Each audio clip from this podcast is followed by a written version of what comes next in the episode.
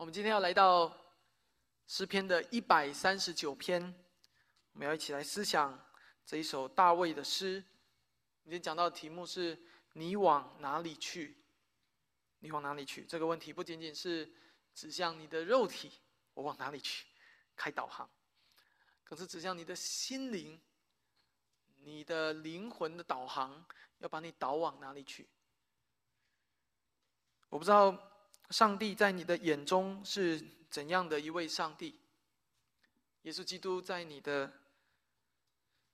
心里是怎样的一位主？我们有许多诗歌在告诉我们，上帝是怎样的一位上帝。有的告诉我们他是我们大能的帮助者，有的告诉我们他是我们的避难所，或者是山寨，或是我们的高台。有的说他是我们的朋友。有的说他是我们在天上的父亲，有的说他是我们的王，荣耀的君王。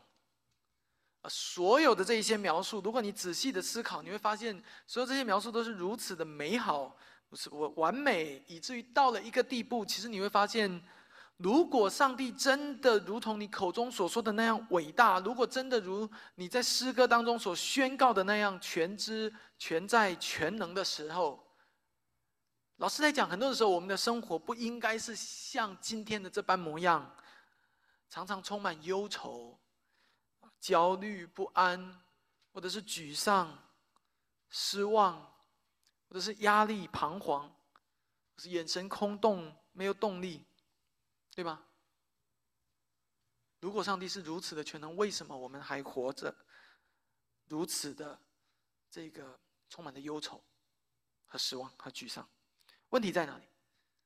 问题在我们在诗歌当中所宣告的那位上帝，我们在我们的任性的这个信条当中，我们口口声声任性的那位上帝，和你心中你对上帝的认识的那位上，到底是不是同一位？问题在于圣经向我们所启示的那个真实存在的那个上帝，和我们心中所理解、所认识的那个上帝，是不是同一位上帝？我要说的是，很多的时候，有时候不是同一位上帝。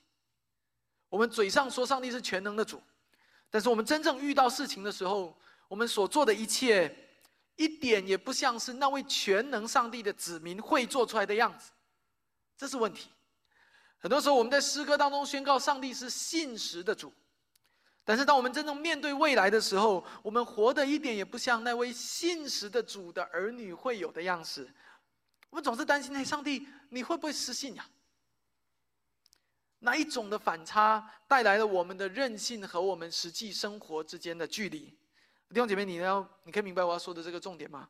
这个重点就在于你心中对上帝真正的认识，你个人与上帝之间的那个那样的一个密切的关系，那个关系如何会决定你在地上生活的样式是如何？会决定你如何看待这个忙碌的世界，你对神的认识会决定你对世界的认识，你神之间的关系，上帝在你心中的那一个真实的样式，会决定你如何看待这个世界，看待你身边的人，看待整个的自然界，会决定你如何的看待金钱，会决定你如何看待罪，会决定你如何看待信心与顺服。如果一个人对上帝的认知和观念是错的，那么这个人就不能够正确的认识神，也不能够正确认识他自己。那么他也就很难正确的认识他的生命。就如上一周讲到中我们所看见的，如果一个人不能够认识到神在永恒中已经得胜了，他就永远不能在这个世上活出一个得胜的生命来。同样在其他日常生活当中也是如此。你对上帝的认识如何，会决定你每一天活出什么样的。生命，他究竟是你的王还是你的仆人？他究竟是你的主宰还是你的参谋？他究竟是你的依靠、你的山寨、你的高台，还是你的 B 计划？他究竟是你身上的，只是你身上的一个标签吗？是你车上的一个装饰而已吗？他就他是否只是存在于你书架上那本从来不打开的那一本书里面呢？他与你真正的生命的连结在哪里？是如何的？我们要一起读今天的这段经文，盼望在今天讲到的结尾，所有的这些问题对你而言可以不再是问题，盼望你可以找到问题的答案。我们要一起翻开诗篇的一百三十九篇。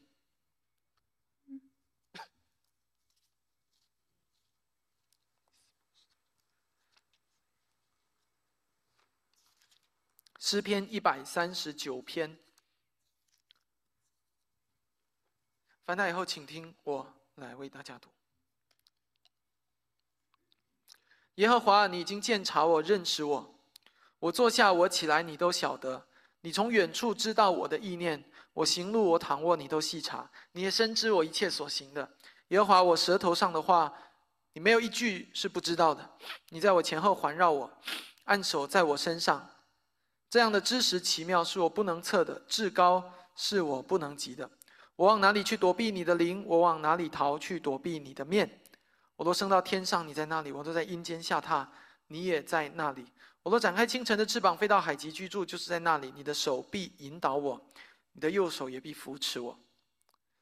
我若说黑暗必定遮蔽我，我周围的亮光必成为黑夜，黑暗也不能遮蔽我，使你不见。黑暗却如白昼发亮，发亮。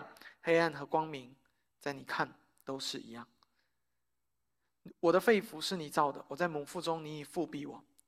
我要称谢你，因我受造奇妙可畏。你的作为奇妙，是我心深知道的。我在暗中受造，在地的深处被联络。那时我的形体并不向你隐藏。我未成形的体质，你的眼早已看见。你所定的日子，我尚未度一日，你都写在你的册上。神啊，你的意念向我何等宝贵，其数何等众多。我若数点，比海沙更多。我睡醒的时候，仍和你同在。神啊，你必要杀戮恶人，所以他们好流人血的离开。离你们好流人血的离开我去吧，因为他们说恶言顶撞你，你的仇敌也妄称你的名。耶和华恨恶你的，我岂不恨恶他们吗？攻击你的，我岂不憎嫌他们吗？我切切的恨恶他们，以他们为仇敌。神啊，求你鉴察我，知道我的心思，试炼我知道我的意念，看在我里面有什么恶行没有，引导我走永生的道路。感谢神，这是神的话语。我们今天讲到的主题句是：将你的重担交托给上帝，并且顺服于他，因为他是全知全在全能的上帝，是创造你的主。我每一周的讲到的主题句都会在第三页上面彩色背景的部分，你可以在单章的第三页来看见我们的整个的讲到的内容的一个框架。我们首先要来看到第一到第六节，在这里当中讲到上帝是一位全知的主。在这段经文当中，大卫向我们描述上帝的全知。全知是一个神学的术语，它的英文是 omniscience，有的时候全知也会被翻译成无所不知。你可以更加理解，就没有什么是上帝所不知道的。在这当中，当大卫仔细的回顾并且思考他的人生的时候，他最后得出一个结论：说我的上帝是一个无所不知的世界的上帝，也就没有什么是可以向他隐藏的，没有什么是你可以想不让他知道就不让他知道，你藏起来没有的。他知道万事，因为万有是他所造的。我们唱到 His mercy is more 这首诗歌的时候，就会唱到这个词啊，omniscience。All knowing，在第第一段的第二行里面，就唱到上帝是全知的神，但是他就怎么样？他知道我们的罪恶，他却不数算我们的罪恶，在基督里面赦免我们的罪。那一个奇妙的恩典当中，诗人在 His mercy small 这首诗歌里面讲到的，乃是上帝奇妙的恩典。他不是不知道，他知道。正是他知道，他又赦免我们的罪，那才是奇妙的。上帝知道我们一切所行的。首先，在一百三十九篇的第一节、第二节、第三节这里面，大卫讲到说怎么样？我坐下，我起来，我行路，我躺卧，你都知道。所有这些都是一些外在的动作。大卫在这里用这些的词语来指代我们的每一天，我们所做的每一个动作。大卫是在说，我们的一举一动，上帝都知道。无论是你在公共场合所做的，还是你一个人躲在房间里所做的；无论你是在公共场合面前所做的，还是你在暗中所做的；无论是你在桌面上所做的，还是你在桌子底下所做的，上帝都知道。用大卫的话说，上帝都晓得，上帝都细查。不仅如此，上帝不仅只是知道我们外在所做的，更重要的部分，在第二节当中，大卫还告诉我们另外一件重要的事情：他不仅知道我们外在行为所做的，他还知道我们心中一切所想的。大卫说：“上帝乃是从远处。”第二节的下半节，从高天之上来知道我们一切的。意念，在这个世界上，没有人是可以鉴察人心的，没有人是可以指着一个人的心说三道四，因为我们看不见人的心。也正是如此，世人最常使用的招数，就是用尽各种的聪明和智慧来掩盖自己的内心，那些看不见的自私、骄傲、傲慢、嫉妒、贪心等等。掩盖，简单来说，除非一个人他在他的言语上、他的动作上表达出来他的骄傲，否则你今天如果指着一个人说你这个人好骄傲啊，他可以有一百种的方式向你掩盖，他也可以有一百种的方式向你否认、抵赖，他甚至可以恼羞成怒，但是可以反过来控告你在诽谤他，但是你没有证据，为什么？因为你不可能把他的心挖出来说你看这么骄傲，所以他可以有各种的方式向你掩盖，这是人。所以我们没有一个人可以随意的判断清楚，去拨开一个人的心，看见他心中隐藏的恶或者善。我没有办法可以判断清楚一个人是否骄傲，但是上帝却不同，因为他是鉴察我们行为的主。不仅如此，他更是深知我们内心一切意念的主。简单来说，当上帝指着一个人说“你好骄傲”的时候，那个人没有办法否认和抵赖。今天一个人去说另外一个人你好骄傲，他或许可以抵赖，他可以掩盖，但当一个人面对神的时候，没有人可以在神的面前抵赖，因为上帝鉴察我们的内心。而你知道上帝会通常会如何向你说这一句话吗？他会透过圣灵在你心中的感动来提醒你。所以基督徒们，当你在做恶的时候，心中那个提醒的。甚至是斥责你的声音，你不要忽略。那是来自圣灵的责备和提醒。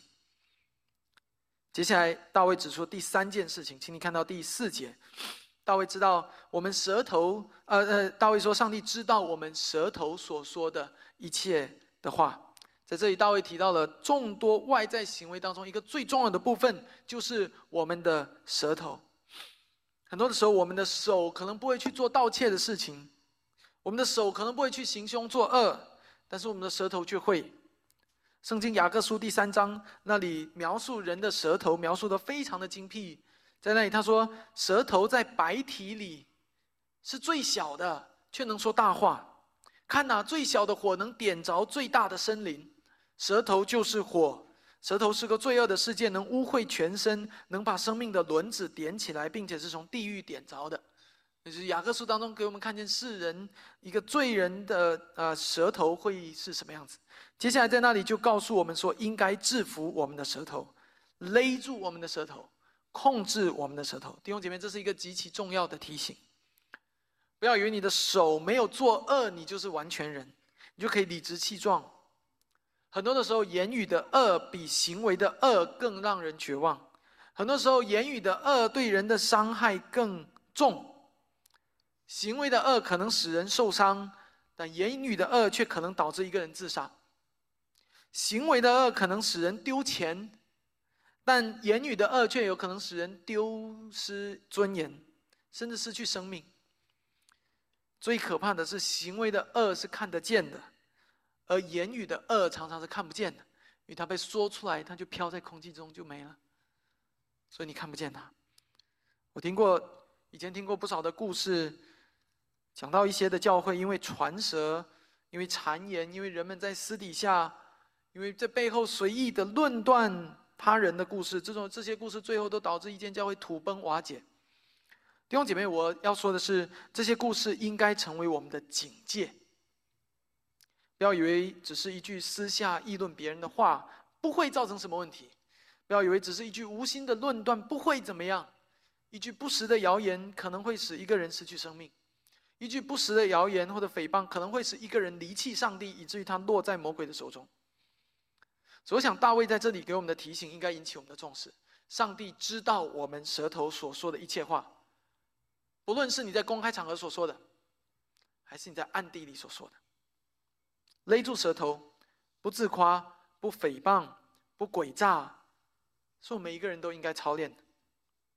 在这第一部分的结尾，我们从大卫的诗当中得出一个很简单的结论：这个结论就是，上帝是不可欺骗，上帝是不可隐瞒的。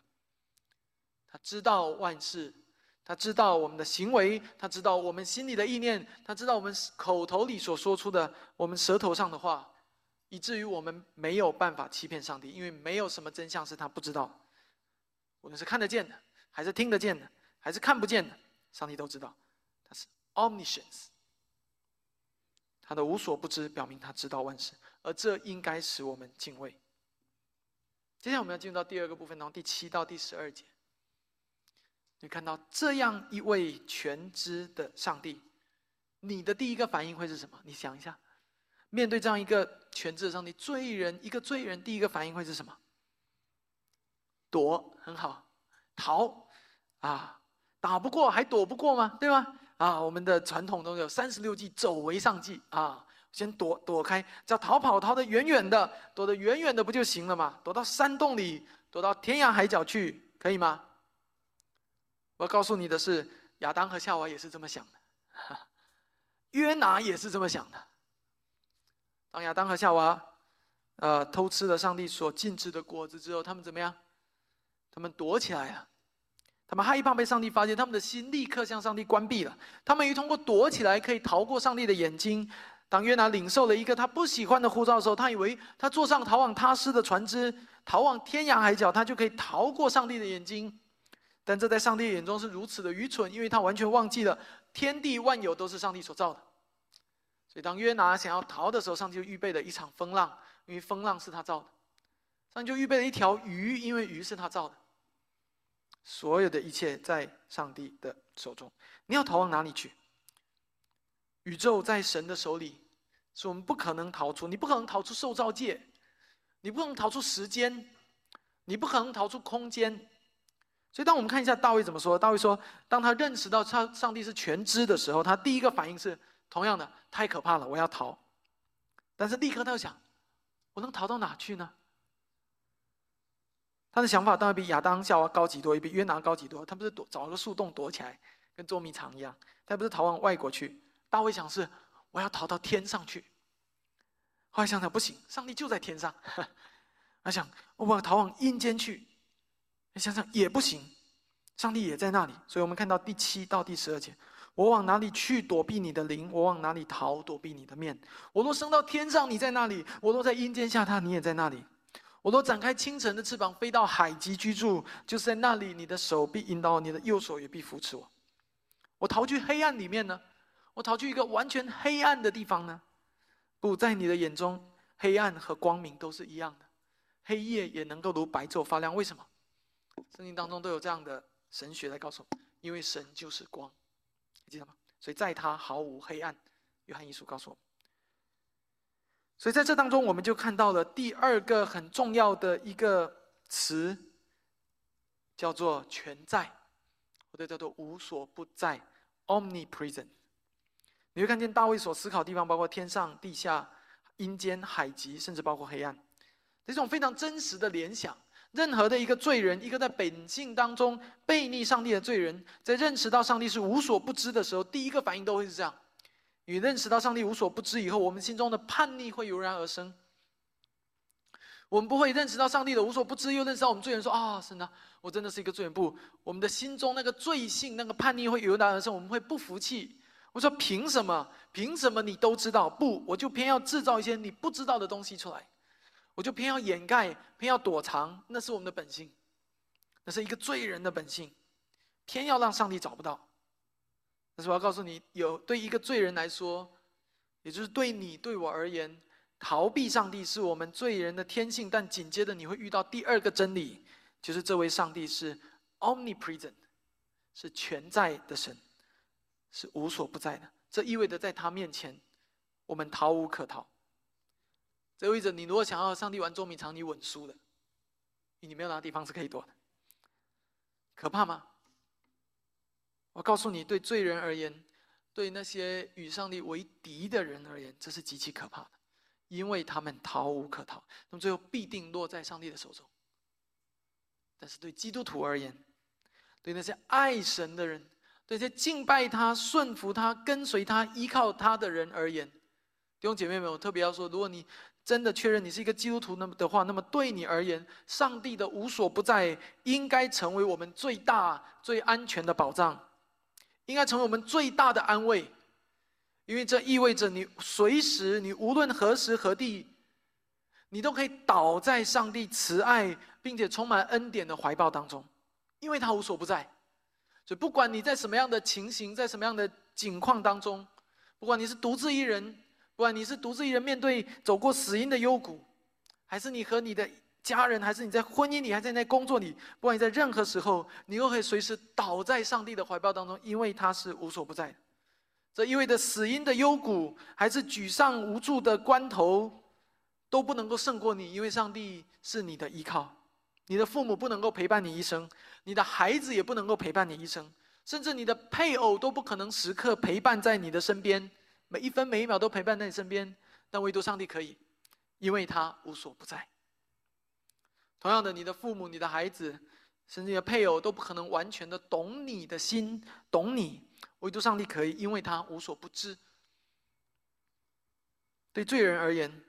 对抵挡神的人而言，上帝的无所不在是极其恐怖的；但是对真正敬畏神、爱神的人而言，上帝的无所不在是极其温暖的。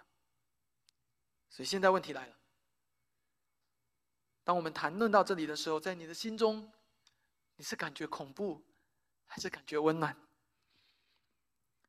你要知道，在黑暗中的人，他的下意识的动作就是抵挡光明。一个在这个人的眼睛也是这样的，你都在一个黑暗的房子里待久了，你突然间拿一个手电筒照过去，他说：“哎，不要照我，不要照我。”因为他的眼睛会下意识的关闭，去拒绝光明。这个下意识动作在心灵上也是一样的。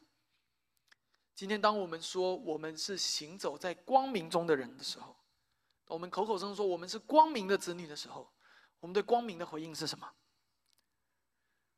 我想，如果当你一边嘴上说的是我是一个基督徒。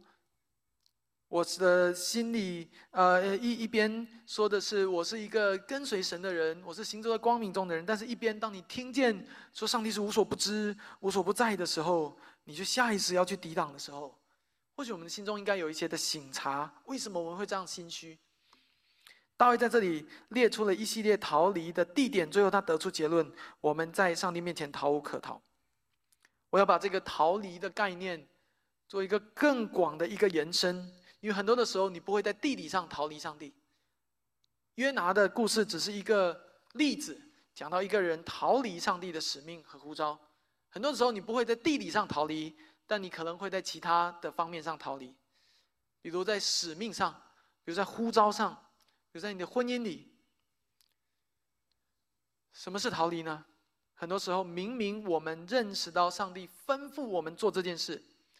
明明认识到上帝吩咐我们要忠心的工作，要活出圣经的教导来荣耀神，但我们偏偏不愿意，那个是逃离。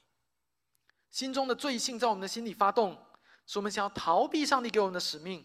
明明应该诚实，但是却为着自己的利益而选择了撒谎；明明应该殷勤的工作，却偏偏选择了体贴自己肉体的软弱而选择了偷懒；明明应该谦卑，却偏偏选择了傲慢。明明应该温柔，却偏偏选择了发怒；明明应该认错，却偏偏选择了狡辩和掩盖；明明应该舍己，却故意选择了自私。我们不一定在地理上逃离上帝，但是我们会在使命上，在上帝的命令上，我们会逃离他。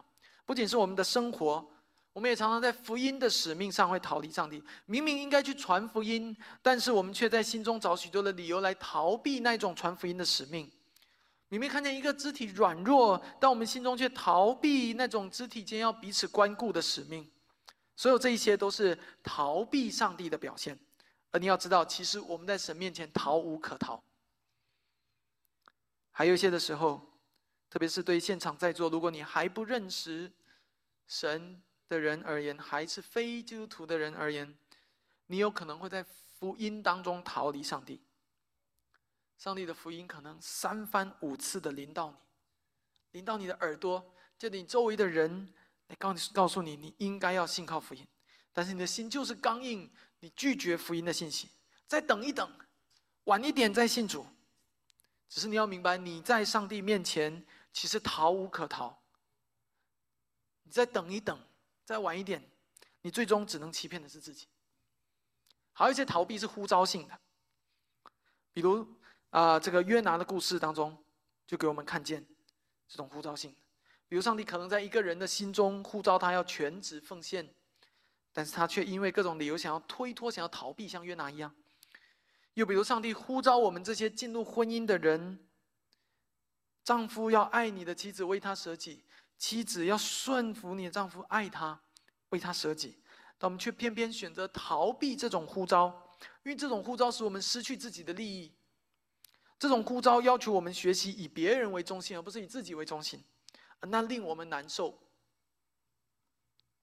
最后还有一些逃避，是看起来是神圣的，实际上是自私的。简单来说，有的时候我们还有可能用神圣的事，用看似神圣的事来逃避那些我们本来应该做的事情。比如说，我们可能用服饰来当做我们的逃避，用忙碌的服饰。来逃避我们本来应该忠心于世俗的那一份工作，我都在忙教会的事，我没有时间认真工作。又或者用忙碌的服饰来逃避我们在婚姻中的呼召，我都在忙教会的事，我没有空去爱我的丈夫、我的妻子。所有的这一些都是一种的逃避，而你要知道，逃避永远只能欺骗你自己，没有办法欺骗神，因为你在他面前逃无可逃。上帝是全知的，但是全在的。到第三段，上帝是全能的。上帝的全能应该令我们感到温暖。我们一起来读第十三到第十八节：我的肺腑是你手所造的，我在母腹中，你已复庇我。我要称谢你，因我受造奇妙可畏，你的作为奇妙，这是我心深知道的。我在暗中受造，地在地的深处被联络。那时我的形体并不向你隐藏，我未成形的体质，你的眼早已看见了。你所定的日子，我尚未度一日，你都写在你的册上了。上帝啊，你的意念向我何等宝贵，其数何等众多。我若数点，比海沙更多。我睡醒的时候，仍和你同在。来到这一段经文当中，大卫来到第三个反思，他思想到上帝全知全在，他接下来思想到上帝是全能的，如何体现呢？体现在他是创造我们的主。上帝是创造我们的主，兄姐妹，请你仔细思想这奇妙的事，他是造你的主。我要请你现在低头看看你的手，看看你的手指头。看看你的胳膊，看看你的脚，你尝试捏一捏你的鼻子，揉一揉你的耳朵，你能够想象这些的器官是如此的不同吗？有的圆圆的，有的长长的，有的软软的，有的硬硬的，有的里面是软骨，里面是硬骨。每一个器官都如此的精确，这一切是如何造成的？你的手指头不是你选择的，要五个。还是四个还是六个？你可以选一下，像在 drive through 一样。你的鼻子不是你选择的，你的眼睛、你的耳朵长什么样不是你选择的，所有的这一切都是在母腹中，在暗中被连接起来的。上帝的大能引导和护理，使你长成你今天这个样子。弟兄姐妹，那是一个极其奇妙的一个奥秘，是我们所看不见。我们就要承认的。今天有许多人否认上帝，但他从来没有想过，就连他否认上帝的舌头，就连他与神为敌的大脑，都是上帝为他造的。唯有创造主是全能的，因为他是我们的神。在这个世界上，再没有什么比“创造主”这三个字更有说服力，使我们可以完全信靠他，完全依靠他。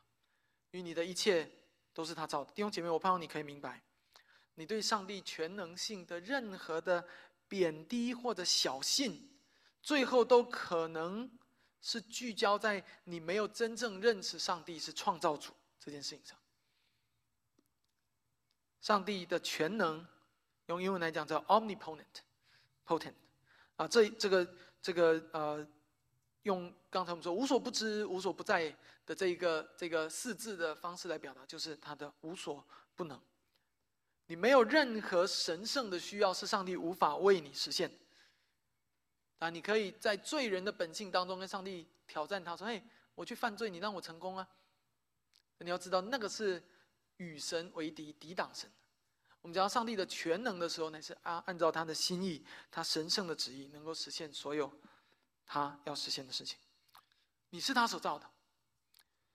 只要某一件事情是上帝所喜悦的，他一定能够为你实现，因为他是全能的神。这不意味着你一切罪恶的欲望都会被上帝实现，但这意味着你一切所需要的，在你的成圣路上，在你作为一个受造的人类这一生当中，你的存活、你灵命所需要一切的，上帝都能够带给你，为你成就。再次说，对于全能的，呃，对于罪人而言，全能的上帝是一个可怕的消息。对于罪人而言，全能的上帝是一个令他感到恐怖的消息，因为那些上帝比他自己要伟大不知道多少倍，他的能力要远超过他。但是对于基督徒而言，全能的上帝是我们最大的安慰。这同样意味着你可以随时倒在他的怀抱中，你可以接受他对你生命的护理和供应。这意味着，在任何时刻，你选择不再逃跑，你选择回到他的旨意和怀抱当中；任何时刻，你选择接受福音，活出使命的人生，选择忠心于上帝给你的护照的时候，上帝的全能都能够确保你可以领受一切所需的恩典，你将一无所缺。任何时刻，你回到他里面，他的大能可以确保你在恩典，你在神圣的恩典当中一无所缺。上帝是我们全能的创造主，他创造我们，他认识我们，他有完全的能力为我们的生命负责，这件美好的事情。但这一件事情不仅止步于此，我盼望在第三部分的最后，你可以进入到这一条真理的另外一面，就是你是他所造的，这意味着你不属于你自己，你属于上帝。我想对一部分人而言，这是极具挑战性的一点。但同时，却是我们不得不承认和接受的一点。为什么极具挑战性呢？因为罪人与生俱来的思维当中，我们具有超强的自主性，我们具有超强的这种独立性、自我性。我们不愿意承认我们属于别人，我们属于我们自己。但你看到圣经怎么教导？圣经说：“丈夫，你不属于你自己，你是属于妻子的；妻子，你不属于你自己，你是属于丈夫的。”圣经教导我们，孩子你应该要呃呃孝顺父母。你是被交托在父母手中的，然后最终圣经教导我们，我们最终都是属于神的。那所你会发现，所有的这些的教导，都跟我属于我自己这种罪人的认知是完全背道而驰的。所有的这一切的终极源头是天上地下一切，我们都属于上帝。I am not my own. You are not your own。上帝是全能的创造主，所以我们可以凡事的依靠他。没错，这很美好，但这不意味着他是你的仆人，随叫随到，然后卑躬屈膝的服侍你。不，上帝是全能的创造主。这句话最终应该要导致一个重要的认识，就是我们不属于我们自己，我们属于他。这个真理要挑战我们的罪性，粉碎我们心中那些自我为中心的罪，那些自大的罪，要迫使我们谦卑。回到一开始伊甸园中的样子来，把自己交给神。所以，我们最后要进入到这一首诗的最后一个部分。我们要进一步认识到，我们不属于我们自己，我们属于神，他是我们的主，所以要顺服神。这是我们一生唯一蒙福的道路。十九到二十四节，上帝啊，你必要杀戮恶人，所以你们好流人血的离开我去吧，因为他们说恶言顶撞你。你的仇敌也妄称你的名，耶和华恨恶你的，我岂不恨恶他们吗？攻击你的，我岂不正嫌他们？我心里切切恨恶他们，以他们为敌。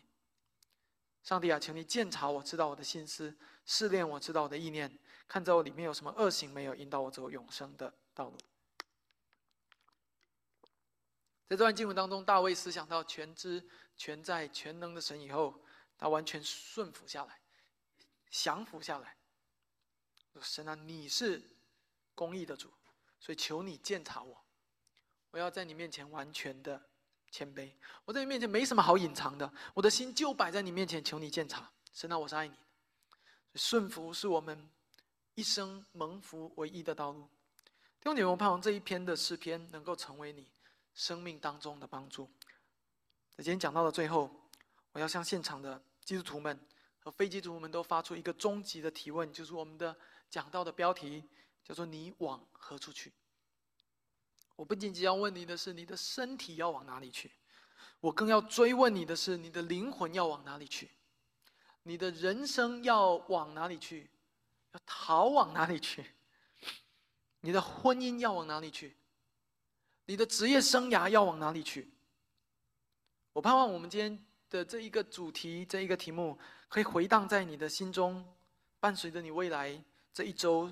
的生活，甚至于伴随未来更长一段时间的生活，你往何处去？首先，我要对基督徒们说：你往何处去？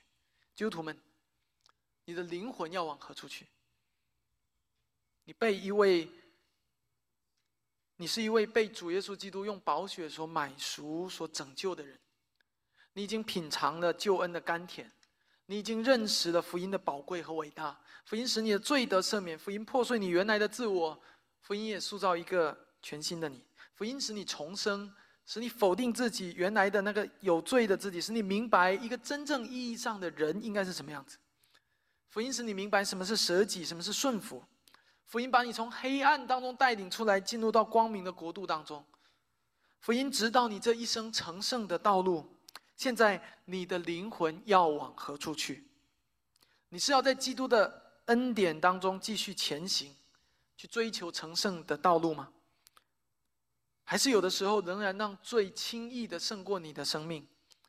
还是有时候仍然允许你自己在一些的诱惑和试探面前一次次的跌倒？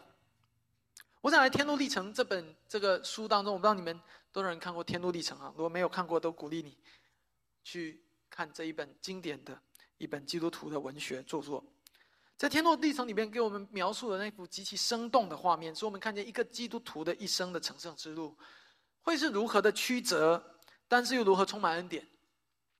希伯来书当中有一些人讲讲到说，有一些人已经蒙了光照，尝过天恩的滋味，又与圣灵有份，也尝过圣道的滋味，最终却离弃了真理。所以，亲爱的弟兄姐妹，当我说你的灵魂要往何处去的时候，我鼓励你开始思考，以至于确保圣经中所说圣徒的坚忍是真的发生在你的生命当中，以确保希伯来书当中所说那些离弃真理的那些的情形不是会发生在你的生命当中。你的灵魂要往何处去？不仅如此，基督徒们，第二个我要问你们的问题：你的人生要往何处去？有没有发现，有的时候魔鬼撒旦对我们的攻击和搅扰？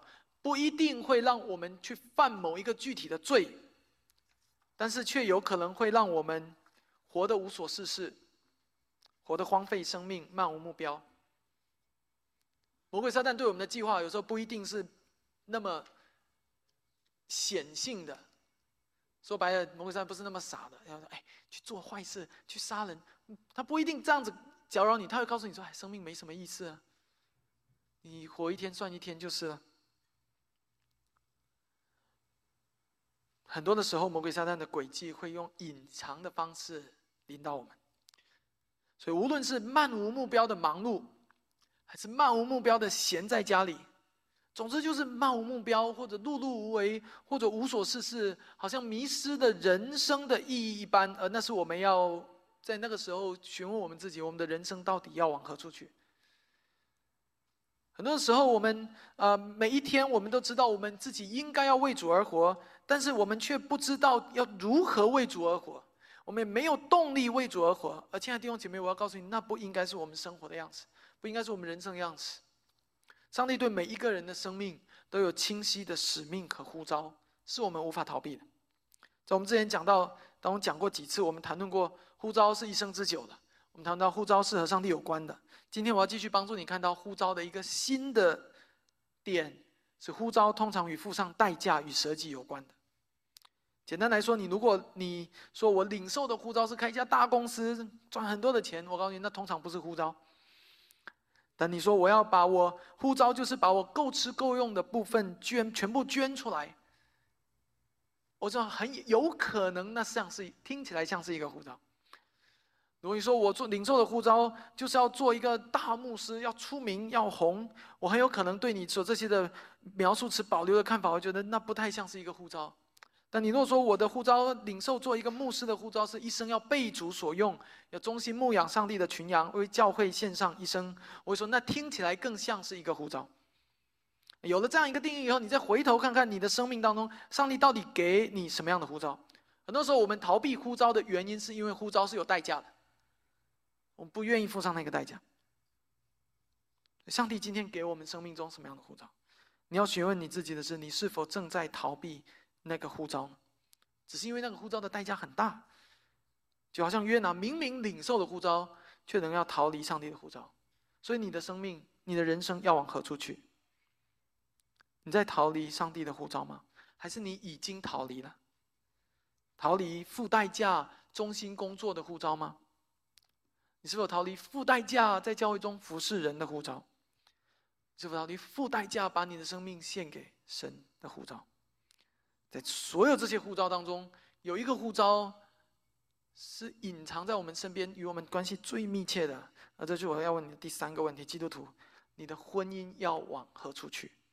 我特别把婚姻提出来，因为那是一个极其特别而且神圣的护照。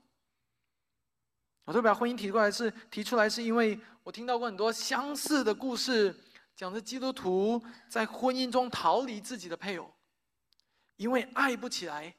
因为不想去爱，还记得我们在几周前的讲到吗？我勉励大家，我勉励大家，婚姻是一个呼召，这意味着爱你的丈夫和爱你的妻子是一个呼召。这与你的感觉无关，这与你的呼召有关。你可以说，上帝没有呼召我全时间服侍他，上帝没有呼召我全时间去做宣教士，但你不能说上帝没有呼召我爱你的配偶，除非你没有进入婚姻，因为没有一个婚姻不是上帝所配合的。在那些尝试从婚姻当中逃离的基督徒当中，我听见他们有的离婚了，有的分居了，的没有离婚也没有分居，但是常年有冷战。那亲爱的弟兄姐妹，我希望你可以认识到，这些都不是圣经的教导，也不是上帝所呼召我们在婚姻中要行的。人是很会逃离的，不仅如此，人很容易为自己的逃离寻找许多的借口。逃离工作的护照的时候，会说：“我现在工作上不认真、不忠心，是因为我可能要服侍教会，或者说等我以后找到我喜欢的工作，我一定会认真工作的。”逃离服侍主的护照也是同样，会说：“，我现在没有一个合适的平台，或者合适的机会，或者合适的呃教会雇佣我，或者是我现在的经济情况不允许，等我多攒一点钱，我再去全职服侍。”人是会找很多的。借口、理由来逃离一个护照的，逃离婚姻的护照，同样的，会说是他的错，不是我的错，他让我爱不起来。找工作的时候会说，是工作让我不喜欢，所以问题不在我。又或者说，我现在要服侍教会，我没有空去履行我的婚姻的护照。人是很会逃离的，因为人心是诡诈的。人心可以想出无数的理由，让我们过着一个明明是错误的生活，却过得心安理得。那弟兄姐妹，我要告诉你，很多的时候，我们只不过是自欺罢了。因为我们的神是全知全在神，所以你的灵魂要往哪里去？如果你信主了，你还陷在各种罪中吗？你的人生要往哪里去？如果上帝明明呼召你付上某一条道代价，某一种代价来走这条十字架的道路，你的婚姻要往何处去？如果上帝已经带领你进入婚姻，你就不要逃避上帝对你的呼召，去完全爱你的配偶。